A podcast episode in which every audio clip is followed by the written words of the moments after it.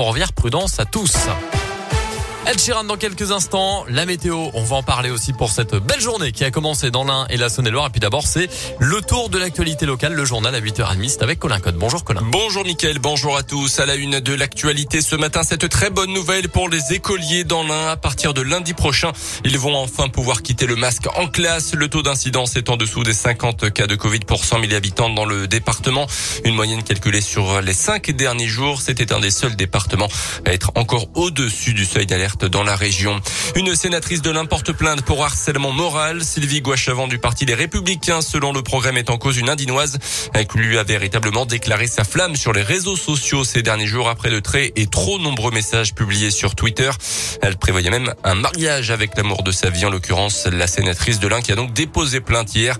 Selon les premiers éléments, l'internaute est connu également pour des incivilités à répétition à Pondin où elle réside. Ce jeudi, c'est la journée nationale de la qualité de l'air et le constat est effrayant. En 2018, en France, trois enfants sur quatre respiraient un air pollué et les plus pauvres sont les plus touchés selon une étude publiée aujourd'hui par l'ONG Réseau Action Climat. Une pollution de l'air responsable de 48 000 décès chaque année en France, dont 4 300 en Auvergne-Rhône-Alpes selon les derniers chiffres de Santé publique France. La pollution de l'air dans le département de l'Ain serait responsable de 411 décès entre 2016 et 2018. Acheter une maison ou un appartement aux enchères, est-ce un bon plan? La question est dans l'actualité puisque près de, Lyon, un couple a acheté cet été une maison aux enchères à un million d'euros. Le problème, c'est que l'ancien propriétaire refuse de quitter les lieux.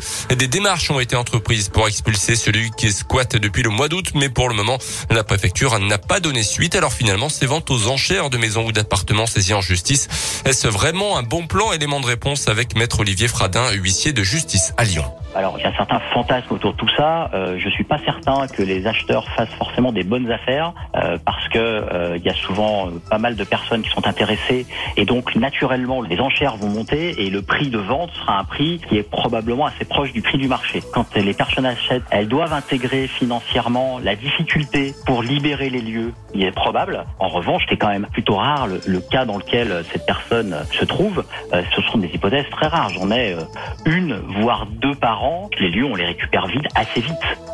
Ces ventes aux enchères doivent se faire par le biais d'un avocat. Le budget doit donc évidemment prendre en compte les frais de procédure euh, en plus euh, du prix du bien et des possibles préjudices d'une expulsion qui dure dans le temps. Dans le reste de l'actualité également, il avait fait tomber sa prof en classe au collège de Comble-la-Ville en région parisienne sous les yeux et les rires de ses camarades. L'agression avait été filmée et diffusée sur Internet. Un adolescent de 15 ans a écopé hier de 5 mois de prison avec sursis. La justice l'a aussi condamné à 140 heures de travaux d'intérêt général. Le également l'interdiction d'entrer en contact avec sa professeure devra l'indemniser pour le préjudice subi. Il devra suivre un stage de citoyenneté à ses frais et à l'obligation de travailler et de se former. Il doit aussi recevoir des soins pour soigner son addiction au cannabis. À retenir à l'étranger, ce drame en Norvège, hier un homme armé d'un arc et de flèches a tué cinq personnes au hasard et en a blessé deux autres dans le sud-est du pays avant d'être arrêté par la police qui n'a pas exclu pour l'instant une motivation terroriste. Les sports et les amateurs de cyclisme avaient depuis longtemps noté cette date du 14 octobre. Ce jeudi, à la mi-journée, sera dévoilé le parcours du Tour de France 2022. Un grand départ, il est vrai, de Copenhague.